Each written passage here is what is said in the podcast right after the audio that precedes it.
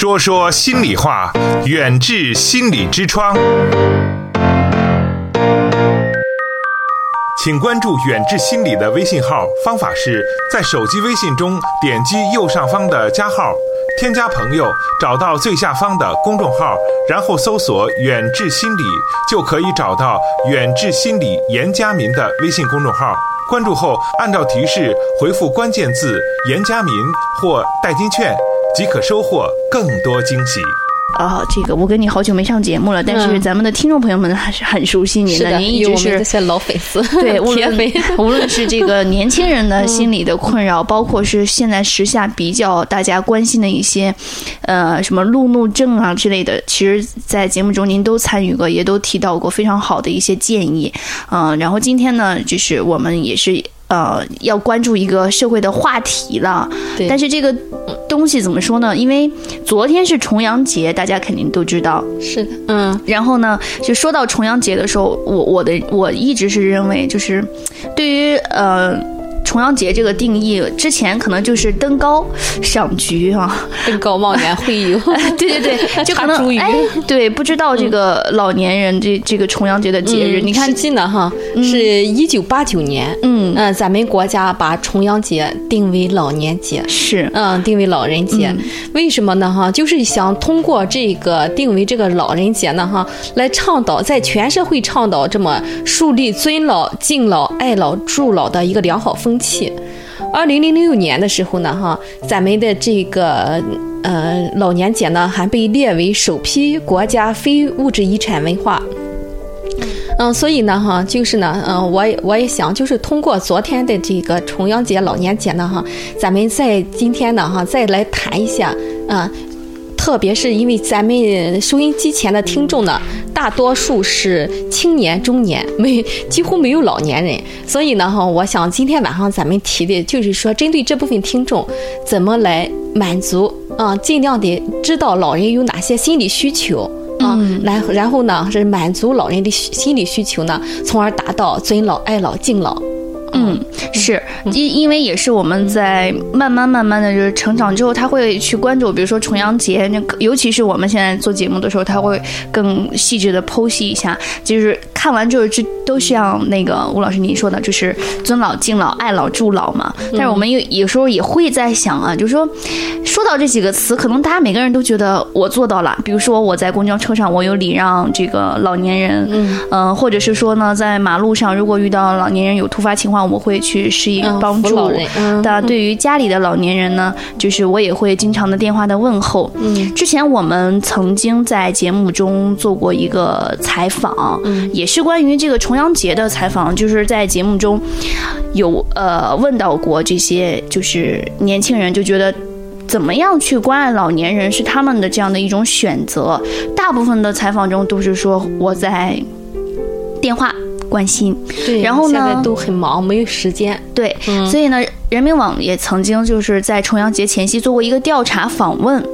他这个访问这个事儿吧，其实跟大家来想的事情不是一样的。他不会去问你怎么去关爱老人，怎么去关心老人。他问你的第一个问题是：你知道你的姥姥姥爷、爷爷奶奶的姓名吗？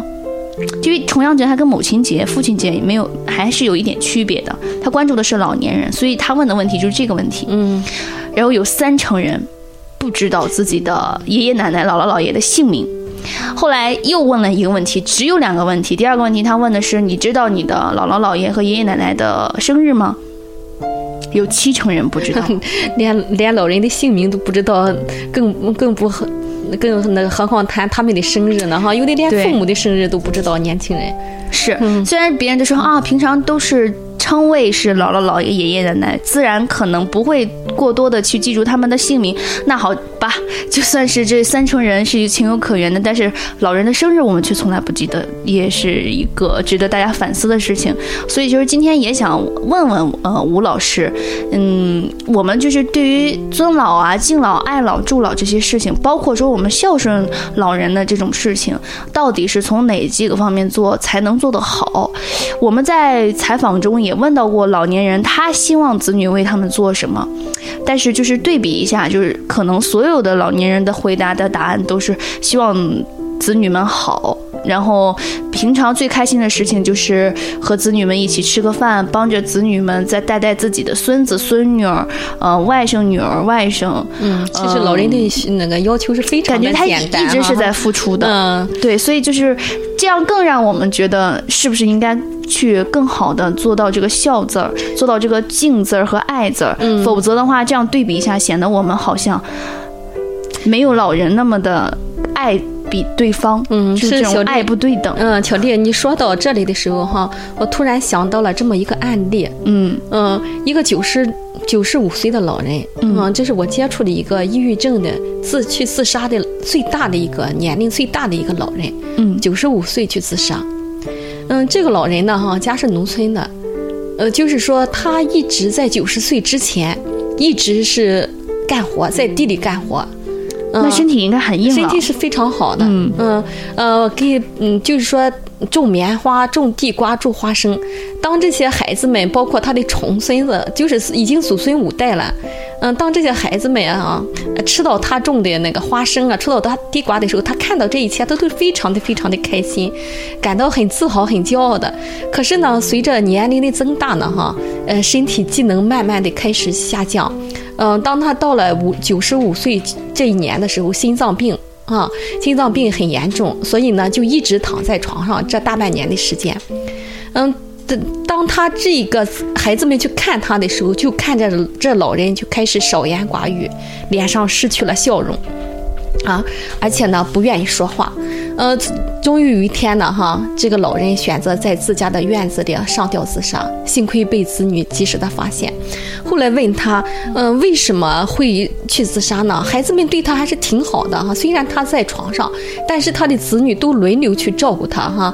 嗯、这个老人说了哈，说我觉着哈，哎呀，嗯，我觉着自己就是说不想拖累孩子，不想给孩子找麻烦啊，所以我才会选择是这样哈。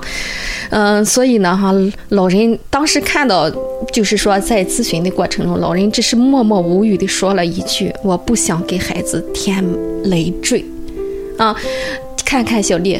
小丽哈，这就是我们的父母哈，一生中只为子女奉献，老了却真的不想，只要能所力所能及的去看一些事情，去嗯、去自己照顾自己，真的是不想给那个什么孩子添麻烦。嗯，今天呢哈，我又看了一首诗啊，这首诗呢写的是平很平淡、很平常的一首诗，它的名字叫《何为孝》。他说呢，哈，贫穷的父母钱到为孝，贫给予对于贫穷的父母，给他钱就是孝敬，嗯啊，对于病弱的父母，出力就是孝敬，出力为孝，啊，就是有能力帮在他面前帮他干一些力所能及的事情，就是出力为孝。孤单的父母呢，就是相伴为孝。对于就是孤单孤独的这种父母，就是多去陪伴，啊，多去倾听，多去陪伴。而对于脾气暴躁的父母呢，就是理解为孝，嗯设身处地的去理解他们，嗯啊。再就是对于唠叨的父母呢，就是聆听为孝，嗯多去倾听啊，多去感受。啊，这首诗呢就是很平淡，实际呢哈，大家从我们心理学的角度来说哈，这就是说人的人的五大需求：生理的、安全的，啊，还有爱和归属的，包括那个自尊的这些需求，啊，都在里面。就是老人需要什么，啊，你就给他什么，就给到他什么，这就是孝。刚刚听吴老师说完，其实也是有一个这种街边的那种采访，想和大家一起来听一下，就是呃，我们子女和父母他对于这个两方之间的这种爱的这样的理解啊，我们来听一下。隔多长时间回家看一次爸妈呀？天天住在一块儿，天天住在一块儿是吗？那 您知道爸妈爱吃什么吗？知道知道。那您这个一般就是什么时候会给父母买个小礼物什么的？嗯，看见了合适的就会买呗，不会说是特意什么时候买。嗯、那你就是您的父母的身体健康的这个状况，您平常是嗯还挺好的还挺好的。嗯，多久回家看爸妈一次呀？一个一个月左右吧。两位住的这个地方和父母都是在张店是吗？啊，对对对，都在张店附近。平常会给父母带什么礼物呢？回家的时候，嗯，也不一定啊有的时候吃的呀、东西啊都有。啊，那两位知道自己父母就是喜欢什么吗？这个这吃吃的呗，吃的啊，那就是您平常是怎么关注自己父母健康的呢？身体状况的，经常打电话呗。经常打电话问问。想问一下，您多久回家看一下您爸妈呀？得假期，一般是假期，小长假，离得远吗？您不远不远，只是那个时间不太允许。时间不太允许。那您平常就是给父母回去看他的时候会带什么礼物呢？一般带的话，没准儿，没准儿呃，看什么，呃，有心带点什么东西吧。啊，是。那您知道您父母喜欢什么吗？钱，喜欢钱哦，您是经常发个红包什么的？呃，不发红包，就经常打个电话，时间长了，啊呃，有空的时候就打个电话。是。那您那个平常就是关注父母的这个身体的状况的话，是通过什么方式呢？手机吧，反正他们一般也是报喜不报忧的，家长都是。那您隔着远，您觉得作为您来说，您和父母的沟通有哪些可能您觉得不足的或者欠缺的地方？不足的，哎，我其实还觉得还是常回家看看吧。好，这是我们呃年轻人对于父母他们认为的关爱的自己的一些方式方法。我们待会儿也想让吴老师说一下这些方式方法哪些是好的，哪些是不足的，或者哪些需要改善的。接下来我们再来听一下这些老年人他希望子女们是如何对待自己。呃，您平常就是孩子经常回家看你们两位吗？啊，对，在这工作。都在这边。我们都是和孩子一起啊，结婚以后，他他在也给他结婚的时候还一块吃饭，都在一起。是，呃，常回家看您，啊啊，就是经常联系。带带带是，那您觉得就是您孩子有哪些方面可能您是呃希望他做到的，或者说您对您的孩子什么的有没有一些就是自己觉得有一些小期许呢？自己的孩子呢，我们是老人，那就是有事互相沟通。作为长辈，他们年轻人，呃，有有些方面互相沟通的，咱也有不对，年轻人嘛，咱不能也也有失去经验是吧？嗯，是这样。老师，那您觉得呢？嗯，和我一样。我们这些人一般的就是还都还孝顺，都还挺好。呃，您刚才说您的孩子都不在身边儿，就是您平常孩子总不在身边儿的话，您会想他们吗？会想呢，很想哈。很想。那您是希望孩子多为您做点什么吗？你看您平常这也是见不着他们，记着事儿他过得好的话，为的好好的哈。嗯。我就很放心，也不图他的钱，不图他的东西的话哈。嗯嗯，那他们平常给您打电话，您高兴吗？高兴啊呢。您希望他们多跟您联系，多回去看您吗？啊，很希望他多打个电话，多回噻。远志心理用中医打开中国人的心灵之窗。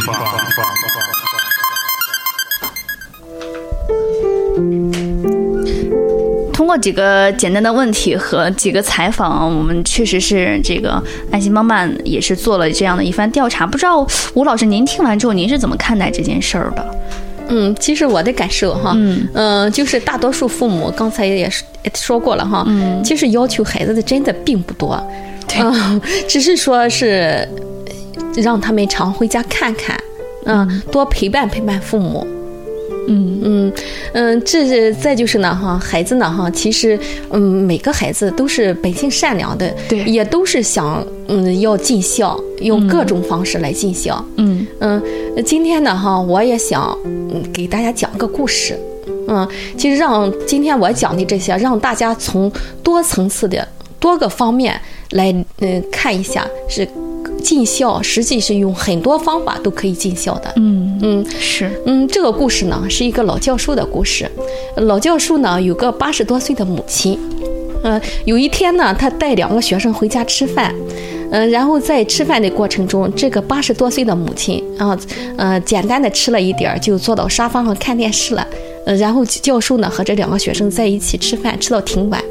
嗯，当他们吃完饭的时候呢，哈，就把这个碗筷都嗯，放到水池里。两个学生抢着去刷碗，教授说不用，啊，然后呢就叫醒了正在沙发上，嗯，半眯着眼的那个妈妈，然后说妈妈，嗯、该你刷碗了，就说，嗯、你你起来刷碗了，哎，老太太立马就精神起来了哈，然后啊、就高高兴兴的过去刷碗了。刷完碗以后呢，哈，然后那个教授就说：“哎呀，老妈，你今天的任务完成了，你可以去房间休息了。”然后老太太高高兴兴的走了，走了以后呢，教授就把这个碗又重新刷了一遍，洗了一遍。那个学生呢都觉得不可思议，嗯觉着为什么要让八十多岁的老人来刷碗呢？啊，一般家里都觉得这样的高龄老人应该是什么活都不让他干。嗯啊，这个教授说了一句啊，嗯、说让老人啊在这个家庭中始终感到他有用，他是有价值的，有被需要感。啊，被需要的、有价值的，他活着有用处啊。这样的话，老人才会那个在这个家里待着安心，啊，呃，才会活得充实，活得快乐啊。因为他家里刷碗是妈妈他妈妈的专利啊，他觉得能为这个家庭做贡献。嗯，其实呢，通过这个故事呢，哈，小小丽，嗯，你又想到了什么呢？我感觉就是，可能我们对父母，我们印象里边就是怎么说呢？就是，呃，我自己个人认为，就是我不会像这个教授这样去。了解到这么一个视角，我自己认认为呢，就是我可能如果说我要孝敬父父母啊，或者是爷爷奶奶、姥姥姥爷的话，我得让他们觉得我什么都能做。嗯所以我一般就是印象里就是我回去了之后吧，我给他们做饭，然后我我就说你们都老了，你们赶紧就跳跳广场舞、遛遛鸟 嗯就可以了。就是咱一般人呢，哈，对啊，都认为老人，呃，年龄大了哈，嗯他的各项技能呢，就很多老人迅速的退化。对，我就觉得不要让他们担心，我让他们觉得我都能做就可以。嗯，为什么会，呃，有的老人你越不让他干哈，对对对你那饭碗都给他端到跟前去，嗯、然后呢哈，就是呃帮他那个，甚至帮他洗澡、梳头，呃雇上保姆来照顾他。啊，为什么老人还这样的老人呢？反而就是各项技能迅速的退化呢？哈，嗯，就是因为呢，哈，他们感觉到自己对生生活、对自己的生活失去了掌控。嗯，我我反正也有一点，就是嗯、您您分享完之后，我有一点就是记得起来的印象，就是说，虽然说我回家之后吧，嗯，姥姥姥爷和爷爷奶奶什么的也都会说你好像就是什么都用不上我们了哈，就是很成熟了，也也能自己就是工作，也能自己打扫家务了。但是我吃饭的时候，他们还是会钱东西给我，嗯，就是还是认为我是够不到的，就是要远一点的饭菜，他都会夹给我。啊然后我说我自己来就可以了，他说啊，我怕你，我们怕你够不到，就觉得好像还是会就是像想帮助到你的，嗯，会有这样的一种感觉。他如果让他觉得无用的话，没有价值的话，他就会对自己的生活失去掌控。失去掌控的这人呢，哈，是那个非常的躁郁的，就是说，呃，焦虑啊、暴躁呢，甚至于抑郁的哈。嗯呃就是你会发现好多老人就是故意的去。去抱怨，去挑刺儿，哎呀，就是你给他端的饭呢，哈，就是说烫了，呃，你给他调的水呢，温度又热了，或者电视呢又吵了等等。其实这种人呢，哈，真的是就是说，嗯、嗯。就是说，他觉着还有的人失去了生活的价值，没有意义了哈。所以呢，哈，其实老人要把老人当成老人，不要把他当成孩子。咱知道乔那个谁，那个张凯丽演过和严顺开演过小品，嗯呃，几十岁的老人又把他当成小婴儿一样的对待，嗯呃其实呢，哈，就是按那个我们家庭系统排列的话，老人就是在老人的位置上。嗯，一定要尊重老人，嗯，让老人有有用、有价值感。这个真是，嗯真是，嗯，今天算是明白了一个事儿。因为之前我们都感觉孝敬老人就是说让老人什么都不用干，嗯。呃，然后这个很多时候那老人的方言，尤其是我是胶东人，他们那他就会说啊，那邻居官儿不用干哈，你就整天就在那闲着啊，你这很孝顺什么的，就。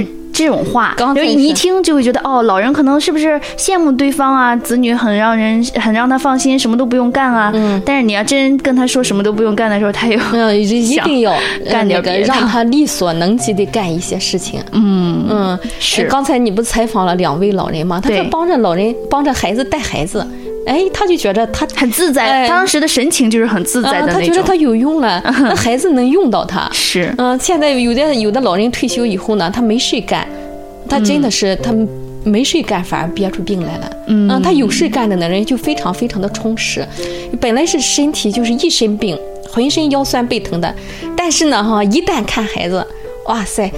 干劲十足，又很亲自己的呃 自己的亲。有的有的那个老人说啊，我就是自己的儿子都没看，特别是男男大爷哈，男的老是大爷，自己都没看过自己的儿子，但是到了自己的孙子呢，哎呀，可带亲呢啊，一种。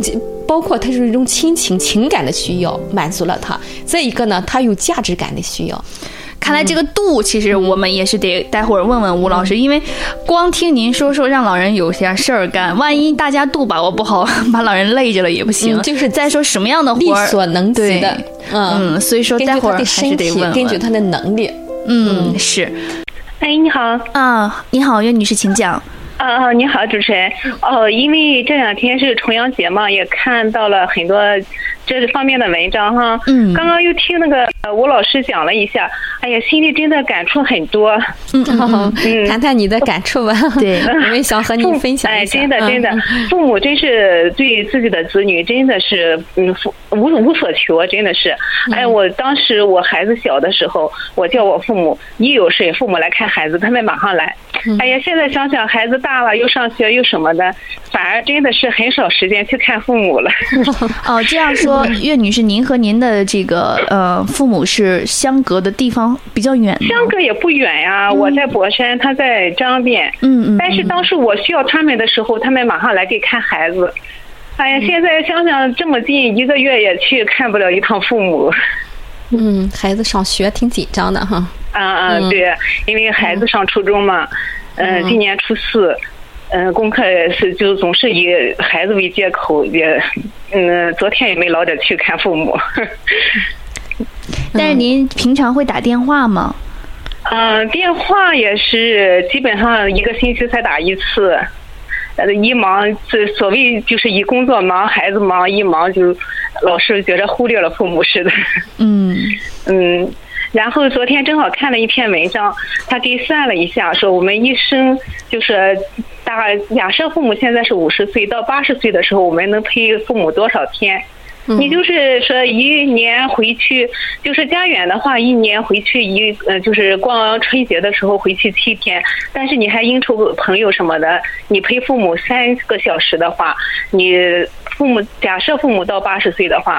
你只有二十六天能陪伴父母，哎，当时看的那篇文章也是感感触良多，所以啊，我觉着作为我们子女啊，不要找任何的借口，有时间的话还是多去陪陪父母。是的，嗯，好，嗯，嗯，你说的非常好。刚刚听了几个父母的要求也是，他们又不要求子女的钱，也不要求子女的什么，只是要求自己的子女过得好，是不是？对，嗯，嗯嗯，然后就是要求子女多回去看看。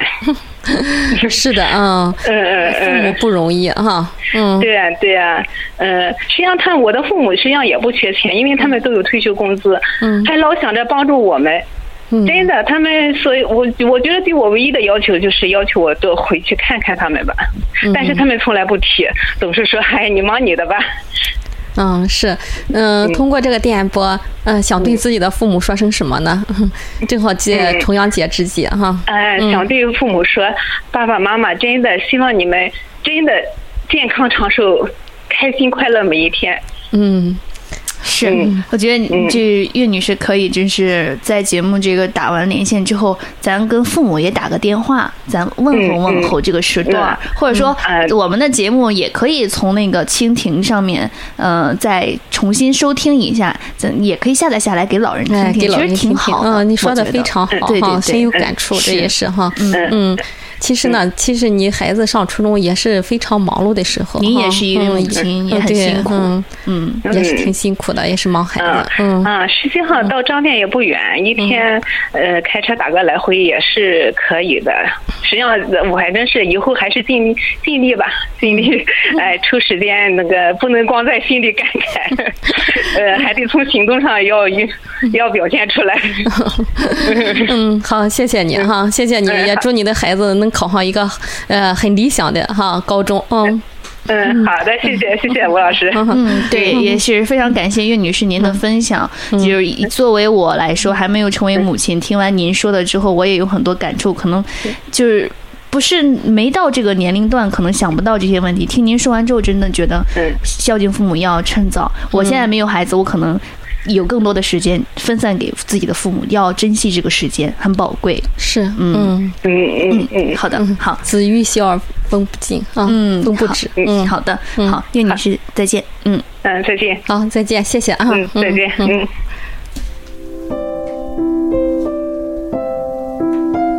看来。关于重阳节尊老敬老和爱老助老的这个话题，确实有很多的听众朋友们有很多的感慨啊。嗯、刚刚这个呃岳女士也是说了很多，其实也代表了大好多的很多的这个三四十岁的哈，嗯、又有孩子啊，又有老人的这么一部分人，大多数人的一个心理状态吧。对你像我现在还没有就是说有成家，我所觉得就是平常可能到了节假日，我如果想回去的话，我就回去了，嗯、然后。哦听这个刚才岳女士这样一说，我现在还是会，其实大部分时间有了这个长节假日会出去玩儿。就我现在一想，就是如果我现在时间已经分配给很多自由的时间出去玩儿了，那就少部分的时间留给了我们家里的老人。那等到我成为父母的话，我的时间会更少。所以就是可能人真的不到那个时段，他不想那个时段的事情。到了那个时段的时候，发现时间不够了，或者说精力有限了的话，也会只是可能有内心一些感慨。嗯，解决的话也不是特别好解决这个问题。嗯，好，那哈，咱再接着这个话题继续讲哈。嗯嗯。就是说，昨天在那个电台那个王大夫呢，哈也讲过这个问题，就是关于老年人买保健品花大量的钱买保健品的问题。这种新闻非常的多。嗯，其实呢，哈，这是一一个哈是老人关于一个健康的需求啊。嗯，还有一种说法是说，其实这些保健品它的一个营销和销售的一个渠道和理念，就是说会。去知道老人可能有一个亲情空缺，嗯，一个就是对他特别关爱，就让老年人觉得可能我的自己的孩子都没有像他这样关爱我，我愿意去支持他的工作，去买一些东西，可能我吃不到，可能我吃着这些就是根本也吃不完，但我愿意多付钱，我觉得他很辛苦，嗯，这是大多数人的理解，是，嗯，是认为是，当然是老人有这个情感的需要，嗯，正好呢，他们是借用这种老人一个孤独的心理啊，情感的。需求呢，去做他们的营销，嗯，但是呢，哈，老人是确实，他们有一个健康的需求。随着年龄的增大，哈，机体功能下降，老人有一种丧失感，一种还有一种死亡恐惧。嗯，这种健康的需求呢，哈，就是随着年龄的越来越大，越来越排在了前位。嗯，咱们。咱们这位作为子女呢，哈，就是在关注老人身体健康的同时，也要理解到老人的的这种呃那个心理需求，哈，嗯，为什么呢？三天两头跑医院呢？为什么经常去听健康讲座呢？哈，为什么心甘情愿花大钱，呃，大价钱去买保健品呢？就是因为他们很关注自己的健康。嗯，呃，在和老人谈起来的时候，哈，许多老人说，呃，我为什么去花钱买哈？就是我花钱实际是买健康的，我不是说是花钱买这些保健品，我是花钱来买健康啊！我要让自己的身体好好的，我要让自己把自己照顾的好好的，我不去给那个子女们拖累子女啊，我不去给呃子女添麻烦。这是老人的一种内心的话，并不是说是，当然是孤独是另一方面，但是他们更多的是一种很在乎自己的身体，嗯嗯，总是想把自己的身体养得好好的哈，不生病啊，或者是呃让自己呢哈能自独立的，能自己能健康的去做一些事情，不去给让子女来照顾自己。所以作为子女呢哈，咱要理解自理解父母的这种健康的需求呢哈。另外，千万千万不要去过多的批评和指责老人啊！你又花钱了，和你说过多少遍了，你又上当受骗了。嗯，其实这样说的时候，老人是非常非常的嗯内疚的、自责的啊。他本来是高高兴兴的，就是说要保健，结果呢被此去这么一说的话，嗯，他就非常非常的觉着，你看，哎呦，我又做错事情了啊！我又就是说。对不起子女，呃，有的呃，就是说聪明的哈，他是这样做的。聪明的子女啊，老人买回来些保健的品，像啊床垫啦、治疗仪啦，啊，子女很开心的回到家以后来，呃，我们大家都体验一下哈，都做一下。另外呢哈，呃，他会抽个适当的机会和老人谈，嗯，然后把老人带到医院里去找正规的专家，咱们有的放矢的。可以买保健品，可以买营养品，但是呢，哈，咱听真正的专家的建议，你缺哪方面，你需要哪方面，好，你你给呃我们给你买，或者是你花钱呃来听真正的专家的建议，这样的哈，嗯，慢慢的哈，老人就知道了，我要找上医院找真正的专家，不要再听信那些所谓的什么什么专家了。嗯，嗯，这是呢，哈，这是一个很普及的现象。昨天呢，王大夫呢也谈到了这个问题，呃，所以大家呢，哈，一定要知道，这个老人买保健品花钱的背后呢，哈，是他的动机，他的真正的动机是他在关爱自己的身体啊。所以在肯定他这种动机的时候呢，哈，也给予适当的引导。嗯，所以其实还想问一下吴老师，你就是可能，嗯。作为就是我的感觉啊，我是子女的身份了。我看到的很多的时候，就可能父母就是和我们的这个肢体接触特别多，就比如说可能会嗯摸摸你头啊，或者拍拍你啊，然后有的时候好久不见会拥抱一下，但和自己的就是。父母和自己的父母，父母和自己的父母的时候，那种肢体接触其实反而少一些。嗯，就我感觉就是想问一下，老人是否需要这种肢体上的一些拥抱啊之类的这样的当然需要了，老人也有那个爱的需要、归属的需要、情感的陪伴的需要。嗯，但是咱们现在年轻人，我感觉我比较喜欢抱爷爷奶奶、姥姥姥爷。这个我我父母啊，就是或者我姨妈呀之类的，就是跟老人的沟通又有点怎么说？说呢，就是，嗯，像朋友之间这样聊，就说今天家里怎么怎么样啊，你早点休息啊什么的，不太会去说抱着他呀，或者说是挽着胳膊什么的。嗯，这也是路滑才会，这也是一个时代的。呃，再就是一个习惯的一个风俗习惯的，咱们现在年轻人都是一种开放的，对，嗯嗯，情感表达非常的开放啊，拥抱啊哈，或者拍肩呀，或者是用很热烈的方式来表达出来，对对对。但是以前的那个年代的时候，都是表达是含蓄内敛的，表达比较含蓄，所以我们在心理学在做一些那个讲座在活动的时候，还是需要都是身体上还是需要被那个爱抚。嗯。嗯呃，都是需要一些皮皮肤的肢体的一些接触，嗯嗯，这样这样接触的爱的话，爱的表达，嗯，更容易让人能够很温暖。对，嗯，感觉到很舒服，就像动物一样，我们都知道，你可能就是小动物，你碰它一下，或者你抱它一下，它就会混变得很温顺。你更何况人呢？是的，人与人之间，就说如果说真的父母或者是和这种呃老人之间，他们的沟通，就就像吴老师您说的，由于时代、由于社会环境和一些等等的因素影响吧，可能比较拘谨的话，那么他们现在是否可以就是尝试着像我们年轻人一样开放一点呢？是不是会更好一些呢？可以。可以，嗯，可以，但是要尊重他们的习惯。哦。这样，嗯嗯，他和你和下一代的话，哈，就是隔代亲，对，嗯，就是怎么亲都可以他老人，但是他和的子女，他和你的子女之间，可能是会比较约拘束。呃，你让他突然之间去拥抱的话，他可能不太习惯。嗯嗯，还是尊重他们的一些那个交通、交流、沟通的一些方式，情感的表达方式。远志心理健康服务包括中西医结合的心理诊治和咨询，大中小学生的心理健康辅导，国家心理咨询师、中医心理师培训和心理健康讲座。听众朋友，远志心理用中医打开中国人的心灵之窗。本期节目就到这里，我们下期再见。一九八四年，庄稼还没收割完，儿子躺在我怀里，睡得那么甜。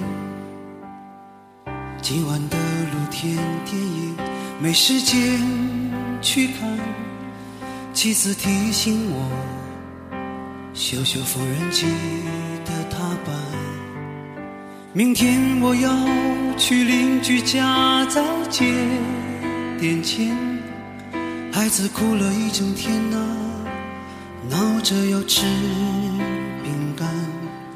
蓝色的迪卡上衣通往心里钻，蹲在池塘边上狠狠给了自己两句。这是我父亲日记里的文字，这是他的青春留下留下来的散文诗。多年以后，我看着泪流不止。